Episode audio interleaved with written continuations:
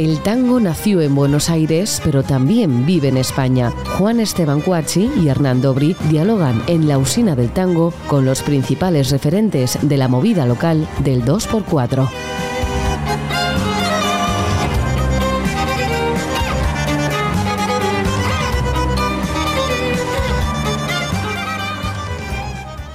Hola, bienvenidos a un nuevo episodio de La Usina del Tango.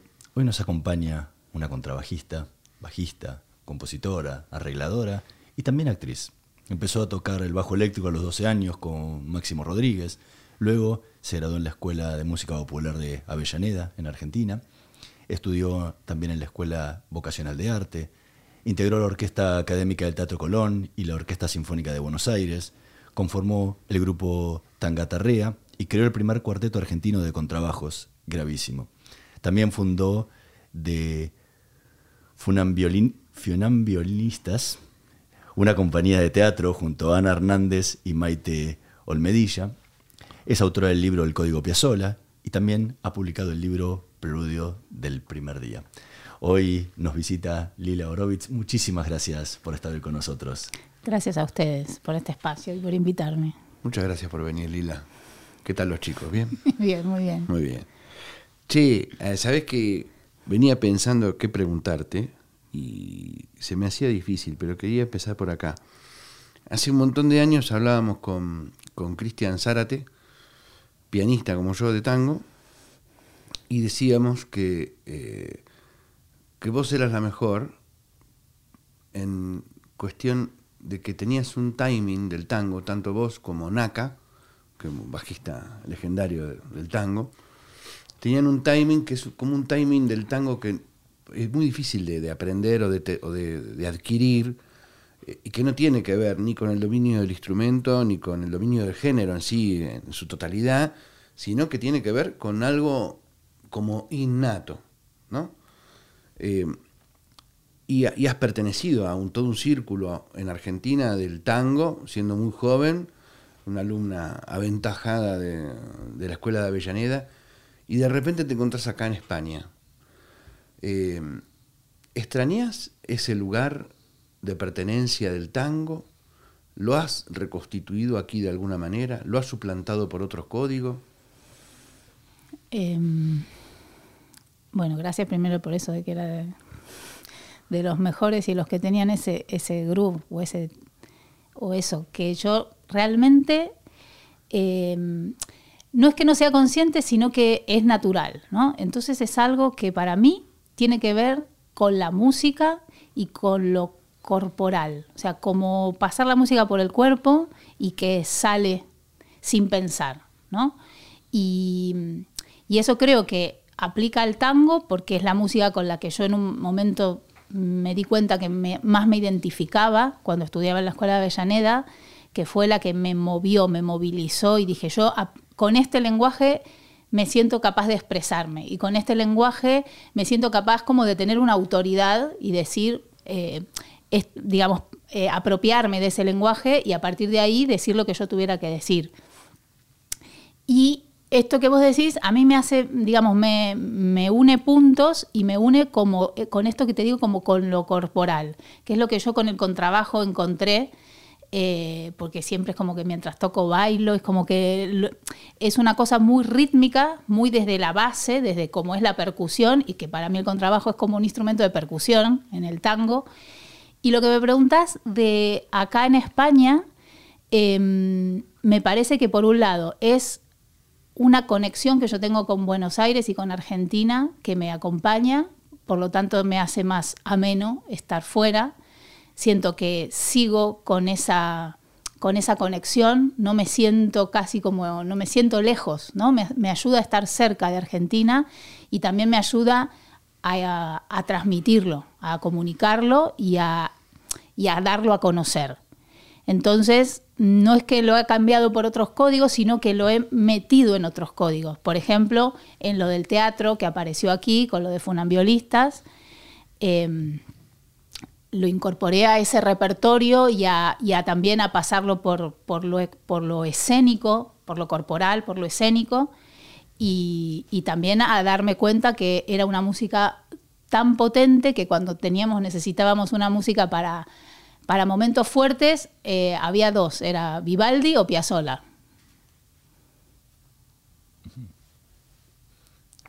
Punto.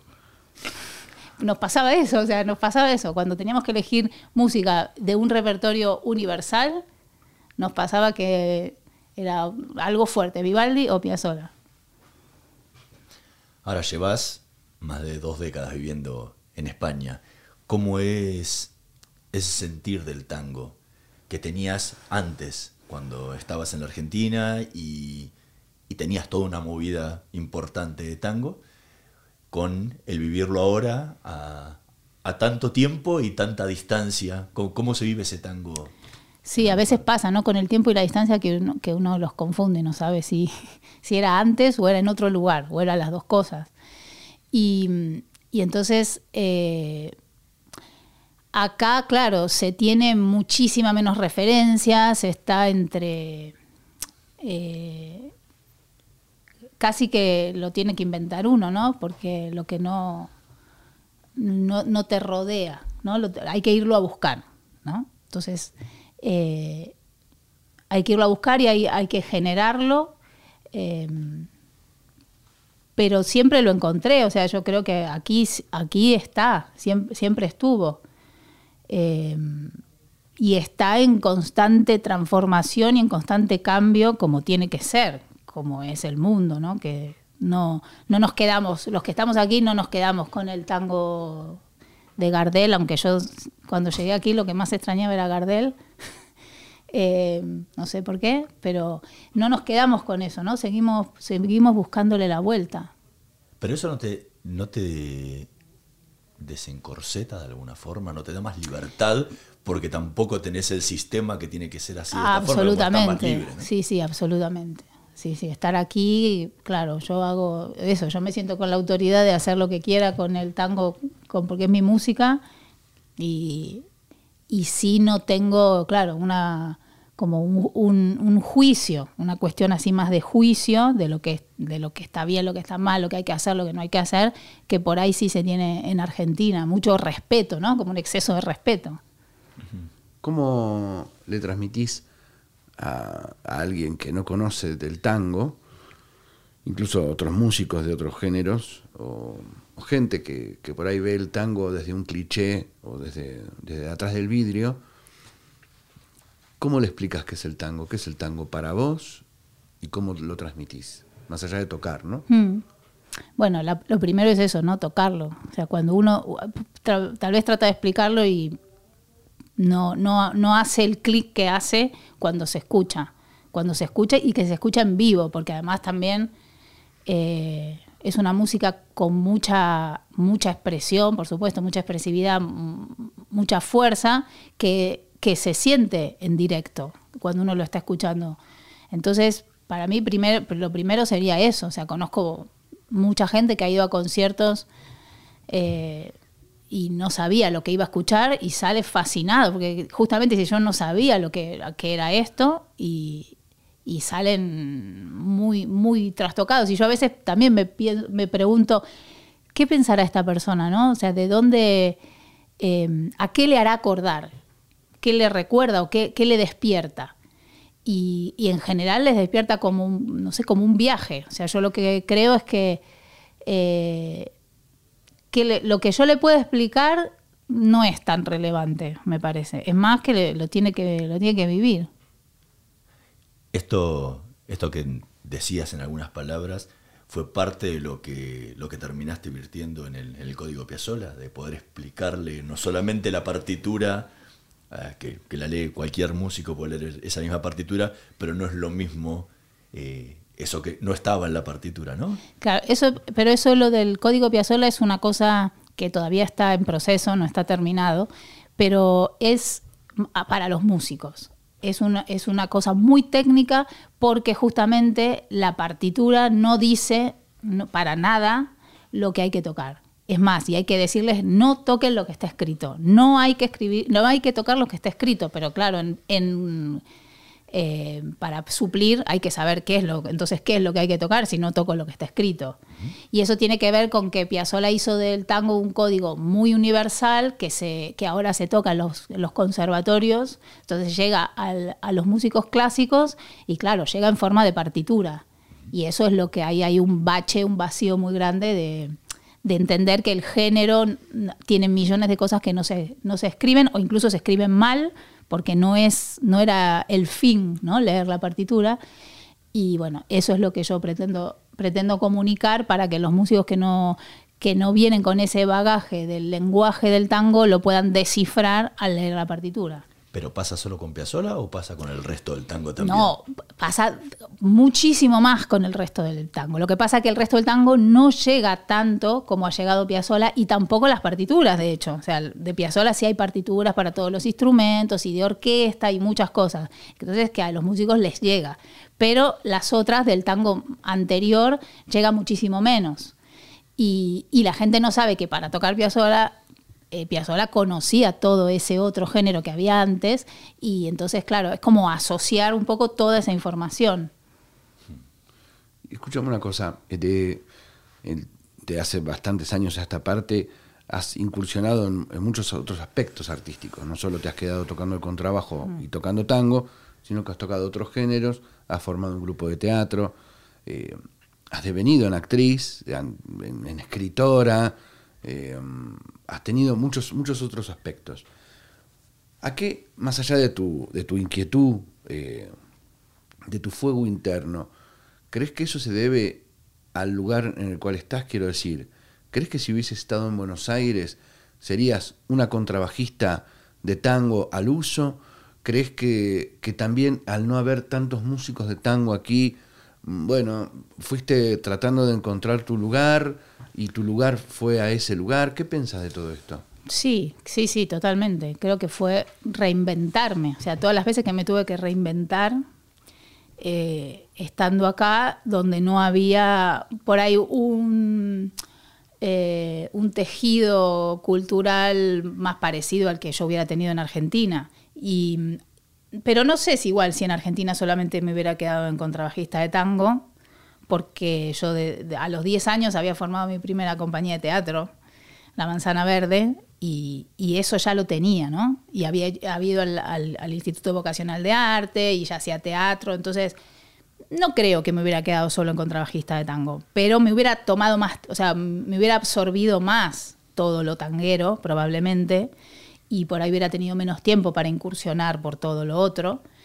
Y mm, yo creo que igual que es algo que yo ya traía, que yo traía un poco como la, lo que para mí es transmitir es eh, artísticamente mm, como em, eh, transgrediendo las fronteras un poco de las disciplinas, ¿no? que no sea solo música, solo teatro, o sea, integrar un poco más todo porque en la tangata rea, por ejemplo, ya hacíamos algo de humor, hacíamos un poquito de humor, yo en uno bailaba un tango mientras los otros tocaban, o sea, ya había una cosa, teníamos un, bandoneonista que era actor, entonces ya había ahí un poquito incipiente de, de hacer un poco mm, algo que no fuera al uso. Yo decía, yo no me imagino estar tocando este tango instrumental que nosotros empezamos a tocar también y en ese momento nadie tocaba tango antiguo, instrumental, bailable, tampoco me imagino tocando esto 30 años. O sea, tengo yo un espíritu inquieto siempre que estoy siempre, que si no me aburro. No me, digas. ¿Y cuánto, ¿Y cuánto influye en todo, en todo esto artístico que estás contando la, tu papá? Y, toda tu infancia detrás de escena eh, viendo a los Lelutier. Claro, totalmente. Mi papá era fotógrafo y fue el fotógrafo de Lelutier por 30 años y además era fotógrafo de fútbol, entonces viajaba mucho, me traía discos de todo el mundo. Y, y claro, y también yo veía eso de Lelutier, cómo hacían con la música, el humor, el teatro. Eh, me fascinaba, ¿no? Es, es parte también de mi infancia, de mi código, todos los textos de Lelutier. Entonces, eh, sí, influyó totalmente, ¿no?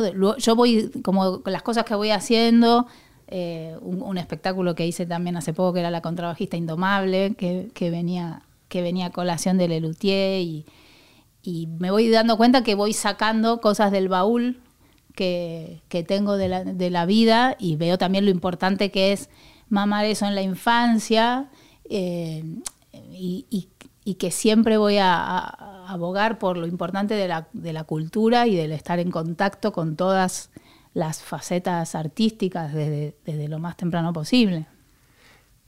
Me llama algo la atención, por ahí en, en general no, no sea así, pero empezaste a tocar el bajo a los 12 años. Hmm. No es un instrumento que se diera en general que uno dice, ¿qué, qué instrumento elijo? Voy a tocar el bajo. ¿Sí? Y, y, por ahí, menos entre las mujeres todavía. No era tan común, por ahí hoy hay muchísimas bajistas, pero de en esa, época, época... esa época, estamos no, hablando hace 40 hace años. años. No, no, tampoco. tampoco quiero que suene a eso, pero nada, sin ir muy, más lejos, 20 años atrás no era muy normal muchas bajistas. Eh, ¿Por qué? ¿Qué te atrajo para, para, empezar a estudiar el bajo? Sí, yo siempre digo que es como que me mandaron al arco, a la portería, ¿no? Claro. Un poco. Pero sí, porque yo tocaba cuando tenía 11 años con estos, estos músicos que yo había eh, formado esta compañía de teatro. Teníamos una banda de rock, que yo cantaba en la banda de rock, y entonces no había bajista. Y me dijo, Lila, ¿por qué no tocas el bajo? Bueno, dije yo, voy a probar. Y, me puse a estudiar y me gustó y seguí. Y, y, fue un poco así, ¿no? Fue un poco porque no había bajista, bueno, me pongo yo a tocar el bajo y cantaba en la banda y tocaba el bajo con 11, 12 años cuando, cuando empecé a estudiar. Eh, y luego me enamoré totalmente del contrabajo cuando en la escuela de Avellaneda escuché el tango y escuché una, orquesta de tango y, y, mi profesor era bajista y contrabajista y, y, todo lo que hay con el, con el contrabajo, ¿no? con el arco y todo eso me fascinó. Entonces estuve muchos años después estudiando el contrabajo y sacarle para sacarle todo el jugo que podía. Y aparte, el, la, por ahí la mayoría de la gente no, no, comprende realmente en lo, que, en lo que es música que se baila, ¿no? Mm. La importancia del bajo. Porque el, el, bajo es el que marca el ritmo. Una vez Daniel Massa nos, en una entrevista nos decía eh, que, un, que agarró en un salón bailable y le dijo, apaga el bajo. Y como la gente se quedó y dejó de bailar. se le acabó el ritmo, ¿no? Eh, es, muy, es, muy, fuerte, digo, por ahí muchas veces está subestimado la importancia que tiene. Claro, por eso es que yo digo que es como pasarlo tanto por el cuerpo, que, que es el instrumento de, como de raíz y, y, es el que te hace bailar. Y encima pasa una cosa muy loca en el tango, que es una música bailable y popular, pero que no ha tenido percusión desde, desde en, la, en, el inicio, ¿no? Entonces, eh, yo me siento un instrumento de percusión dentro, de, dentro del tango. En realidad, todos los instrumentos en el tango son tienen que ser un instrumento de percusión porque es como que nos repartimos la percusión entre todos porque no hay un instrumento concreto que lo haga. Eh, pero el bajo es de la sección rítmica totalmente y tiene una importancia total, claro. ¿Cómo sentís la, cuando tocas un tango acá en España? ¿Qué sentís que le pasa a la gente? ¿Cómo, cómo vivís eso? Mm, sí, es raro porque siento que no, como que no, no le llega de la manera en que, me, nos llega a nosotros. Pero eso tiene que ver con, con un bagaje de antes, ¿no? O sea, que no les, no, no estará relacionado con algo, con unas vivencias anteriores. Pero es una, entonces es una cosa puntual y muy eh, conectado con el ahora. ¿no? Porque, justamente porque no les recuerda algo de antes. Entonces, eh, puede ser que estén abiertos a lo que está sucediendo. Entonces, me parece, por eso me parece muy importante la música en directo cuando hacemos tango, porque es, una, porque es como el momento de conectar, que ellos conecten con el tango, porque como no tienen un bagaje anterior, eh, en ese momento pueden estar flipando y, yendo de viaje con lo que uno les esté contando. Y están como abiertos a eso. Eh, creo que conectan, me parece a veces más con, con el tango instrumental. Eh, que con la canción. Que con la canción. ¿Sí? Mm. Y, y, y, y, con la canción por ahí, es que la canción tiene tanto de, de eso, de, lo, de las vivencias anteriores, que por ahí sí, con algunos como Volver y algunos que, que conozcan mucho, sí. ¿Y crees que hay diferencia de conexión con el público de acuerdo al repertorio? Por ejemplo, un repertorio, un repertorio más gardeliano, una cosa más de, ta- de tango clásico, el tango canción, Piazzolla, tango nuevo, contemporáneo. ¿Qué crees que, que funciona y por qué y por qué no? Hmm. A veces siento que hay una cosa de idiosincrasia del- de la gente de España que, que no conectan tanto con la parte más llorona del tango. O sea, con la, la- la pesadumbre, la, con eso que es como uf, demasiado, oh, qué, qué coñazo, demasiado, no me hagan pensar demasiado, uh, eso no. Pero conect, por eso digo que lo instrumental, la fuerza, la- esa, esa potencia que tiene, que, que tiene la, la música instrumental del tango, más sí. Y, y con la, la parte también graciosa, divertida del tango también. Pero no sé, me parece que a la vez es algo que no, no quisiera hacer como una doctrina, esto es- no les gusta esto, sí les gusta esto, porque todo cambia tanto y que, que- me parece que me sigue sorprendiendo también lo que pasa y lo que va pasando. Pasaste de ser una bajista de, de- de una banda de rock cuando tenías 12 años y en un momento, menos de 20 años después, eras una contrabajista que era amiga de Gary Carr, ¿no? Sí. Y que, que Gary Carr, que es un, un- un famoso, digamos, del contrabajo a nivel mundial de la música clásica, tocaba un tema tuyo y tenías correspondencia con él y estabas como eh, adentro como de una especie de elite de contrabajistas.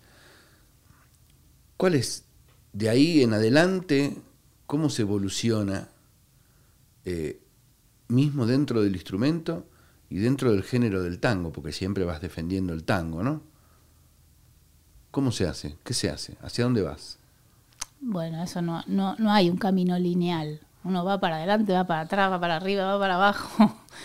Eh, yo creo que no que eh, es todo muy sinuoso y mm, justamente lo que yo lo que a Gary Carr le gustó fue toda esa parte tanguera, fue todo esa, ese lenguaje.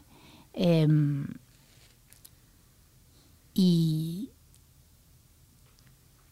y de pronto lo contrabajístico, eh, yo voy como voy explorando por, por en una época me da más por, por lo contrabajístico, en otra época me da más por la composición, en otro me da más por la escena.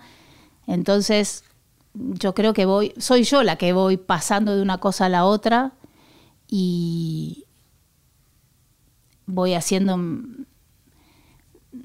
no sé cómo no sé cómo responderte a eso. ¿Qué pasa? Es que no, no, no sé, pasa la vida, pasa la Muy chamánico, muy chamánico, ¿no? ¿Hacia dónde vas? Porque uno, uno va buscando siempre un, un camino. Algunos buscan la perfección en la ejecución. Otros buscan eh, la creación y crear algo. o, eh, Van en busca de una creación que por ahí a veces nunca alcanzan. Eh, en tu caso, ¿cómo es? ¿Qué es lo, qué, qué- qué es lo que buscas? Sí, yo voy hacia lo creativo siempre, siempre voy buscando crear em, y crear un poco con todas, con todas esas, como con todos esos elementos, ¿no? El instrumento, el género, los otros géneros, el cuerpo, el, teatro, la voz, eh, escribir. Entonces em, es un poco un compendio y voy y me voy dando cuenta que de pronto yo que no hago no hago caminos lineales, pero creo que nadie en la vida hace caminos lineales. Lo que pasa que a veces es, es más evidente, ¿no? Entonces mi camino no es lineal y de pronto un día se me unen un poco los puntos y me veo sobre un escenario haciendo un espectáculo que tiene un poquito de todo. Entonces sí tiene que ver con lo creativo y el instrumento a mí me sirvió em, para darme cuenta, o sea, es un instrumento que, que tenía poca evolución. y en el, en el tango más todavía. O sea, había, y en la música clásica, en todas, tenía poco recorrido. Había música escrita para piano y violín mil millones y para contrabajo muchísimo menos. Entonces a mí me sirvió para como un lugar en donde había mucho para experimentar, mucho para crear, mucho para inventar. Y entonces es, ese, el instrumento me dio todo eso. Y el tango también, porque me parece que todavía hay mucho por hacer. El, contrabajo es un, instrumento de abrazo casi, ¿no? De tocar parado, abrazado casi el instrumento. Y el bajo por ahí es mucho menos. ¿Qué diferencia de sensaciones tenés cuando tocas el contrabajo y cuando tocas el bajo? Claro, cuando toco el contrabajo es donde te digo eso, que se ve mucho esa parte corporal, eh, porque el instrumento se ve mucho además, es escénicamente muy protagonista y además se puede tocar todo en toda su caja. Entonces, y ese abrazo eh, a mí me dio mucho juego, me dio mucho juego y en, escena he, hecho muchas cosas de como de bailar con el contrabajo y, tirarlo al suelo y, usarlo como un personaje, lo, muchísimo, como un personaje más. Y, y el bajo eléctrico es algo como más ceñido a lo musical, y, pero también te da, te da lugar a, bailar y, por ahí lo que me pasó fue que las músicas que más, con las que más me identifiqué me gustaban más con el contrabajo. Entonces eh, me, incliné más hacia, hacia el contrabajo también por eso. Y por lo escénico, sí. ¿Y por qué hay tan poco, tan poco bajo en el tango? ¿Bajo eléctrico? Sí. O sea, después, con los años fue evolucionando, pero tradicionalmente hubo... Por, no, si uno hoy tiene que armar una orquesta, en general no usa contrabajo. Siempre trata de buscar el, eh, contrabajista tradicional. Pero hubo una época en, en los, ¿no? En los 60, 70. No lo sé, decirlo vos, yo no voy a decir nada. que, Hacete responsable. Lila Horowitz está hablando en este momento, está dando una clase de, de la evolución del bajo eléctrico dentro del tango. Que cuando yo empecé a tocar el contrabajo, había, casi no había contrabajistas y el, en el tango se usaba mucho el bajo eléctrico. Y en, muchísimas grabaciones, Naka, justamente lo que vos dijiste antes, toca el bajo eléctrico. Y, hay una época en la que, de hecho, a mí eh, el bajo eléctrico me parece como más antiguo que el contrabajo en el tango porque me remite a esa, a, esa época de los 60, 70. Yo no voy a decir nada, no te voy a ayudar.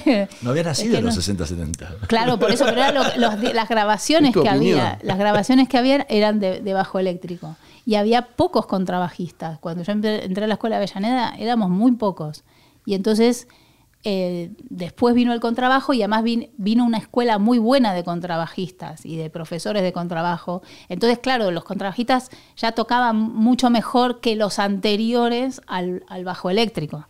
Y entonces había ya una escuela que era mucho más fina, ¿no? Y con el, con, con arco y, afina, fina de afinar también, que afinaban bien y que tenían buena escuela de arco. Entonces se empezó a usar muchísimo más el contrabajo. Al final quedaba como más moderno. Es, un instrumento, el contrabajo es un instrumento muy ingrato, ¿no? En cierta manera, ¿no? Porque a partir de, de la segunda octava empezás a temblar. Bueno, pero eso depende de cómo se estudie. Por eso te digo que hubo una escuela, la escuela, la escuela de, a partir de lo que yo me acuerdo, cuando empezó a haber más contrabajistas, también porque había más, éramos más, se empezó a, perfeccionar y la, gente joven empezaba a tocar muy bien. Los que ahora, ahora tocan muchísimo mejor. Sí, pero ¿sentís esta diferencia que hay a veces entre la música bien tocada y el tango que a veces necesita como esa pequeña arronia, esa pequeña suciedad?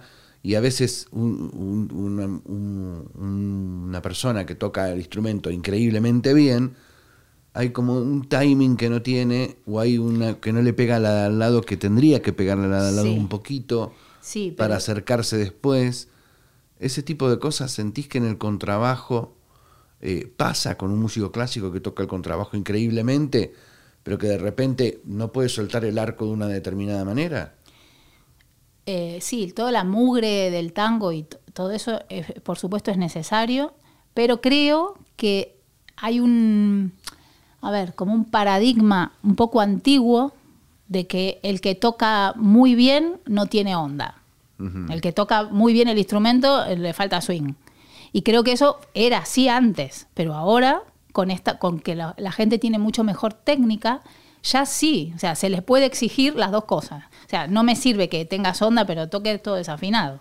Entonces, y tampoco me sirve que toques todo afinado y sin onda. Entonces yo creo que allá ahora ese paradigma ya no funciona. No, hay que tocar bien y con onda. ¿Qué es tocar bien? Afinado y con onda. ¿Y cómo le transmitís eso hoy si tuviera, tenés que hablar con un alumno que ni siquiera es argentino y hmm. que que quiere aprender eso de, eh, esa, esa, roña porteña. Claro, yo creo que ahora que hay jóvenes que estudian y estudian muy bien y tienen muy buena técnica, ahora hay que ir a, a rompérsela un poquito y decir, bueno, ahora olvídate, ya la técnica ya la tenés, no se te va a ir, y olvídate un rato de que tenés que tocar perfecto y empezar a, a, investigar qué pasa que con este golpe y darle con el arco así y hacer un glissando así y escuchar y, entender que hay unas pausas o el sonido tiene que ser más corto y, se va moldeando un poco para, para llegar a, a, esa mugre, pero cuando pero mm, no se le pierde la técnica. ¿Luchaste mucho contra el machismo del tango y el machismo de la música en general, tanto allá en Buenos Aires como acá en España? No sé si te diría que luché. ¿O lo sufriste o, lo, viviste? Y, en una época no sé, no me daba cuenta que lo, que lo vivía.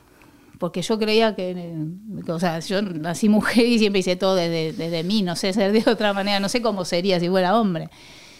Pero sí me di cuenta que, que, es más fácil que llamen a un hombre para, para una orquesta, para un grupo, eh, que siempre si van a llamar a una mujer les da un poco de, reticencia a ver si nos va a traer problemas, a ver si no sé qué. Entonces, entonces al final tenemos menos oportunidades, sí. Después, y también me han dicho cosas como que tocas como un hombre, cosas así que ya, ya quedaron en la historia, como ¿no? si fuese un halago, ¿no? Claro, como si fuera un halago y una, y una característica, digamos, de que se toca como un hombre, que hay, una manera de tocar como un hombre, ¿no? Pero que para, para ellos es bien. ¿Y en el repertorio clásico eso no pasa? Em, bueno, mm, tal vez no porque tal vez porque hay más mujeres de un poquito desde antes. Ha habido violinistas y desde, desde un tiempo más atrás. En el tango lo que pasaba era que, había muy pocas mujeres, entonces claro, es como ir abriéndose camino y ya llega un momento que también estamos en un momento en el que muchas de esas cosas ya, aunque sea por pudor, no se dicen, aunque se piensen. Claro, pero cuando vos empezaste a tocar, eh, eh, por la generación que te tocó, los que seguían, digamos, los más jóvenes que, te seguían a vos, tenían más o menos la edad que vos tenés ahora. No había gente en el medio. Eh, y ¿cómo veías esa, esa gente tan grande que te veía a vos como rara, una chica que toca el contrabajo, con, siempre con la broma de por qué no elegiste la flauta? Hmm. Eh, y esas cosas, ¿cómo, qué, qué, qué, gap, ¿no? ¿Qué diferencia sentís? Que tenías en ese momento y qué diferencia sentís ahora que vos tenés la edad de esa gente, que sos mujer y que ha pasado tanta, tanta cosa que ha cambiado en el mm. género y en los códigos de relaciones humanas. Sí, a mí me yo lo que sentía era como que yo era la rara, era la diferente porque era una chica que tocaba el bajo. Y ahora ya no soy la rara. Ya no, no digamos, no ese es el valor. El valor no es ser mujer y tocar el bajo. El valor es, y bueno, ¿y qué tenés que decir? ¿Qué tenés para aportar? ¿No? O sea, tu valor no es ser mujer y tocar un instrumento, sino, bueno, ya traspasamos eso. Pero claro, durante tanto tiempo, como eso era lo que, lo que llamaba la atención, para mí también ese era mi valor. Y después me di cuenta que no, que eso era, eh, o sea, vale, 10 minutos te dura eso. y después, ¿y después qué? ¿No? Lila, Orovitz, muchísimas gracias por habernos acompañado en esta emisión de la Usina del Tango. Fue realmente un placer y nos queda para por delante y a la audiencia también escucharte tocar. Eh, pueden en, las redes eh, y en, todas las plataformas pueden encontrar su música para poder entender un poco de todo esto que plasmamos en, esta charla este, en esta oportunidad. Muchísimas gracias. Muchísimas gracias a ustedes. Muchas gracias. por venir, Lila. Gracias, Juan Esteban. Nosotros nos vamos a reencontrar en la próxima emisión de la Usina del Tango. Nos vemos. Chao.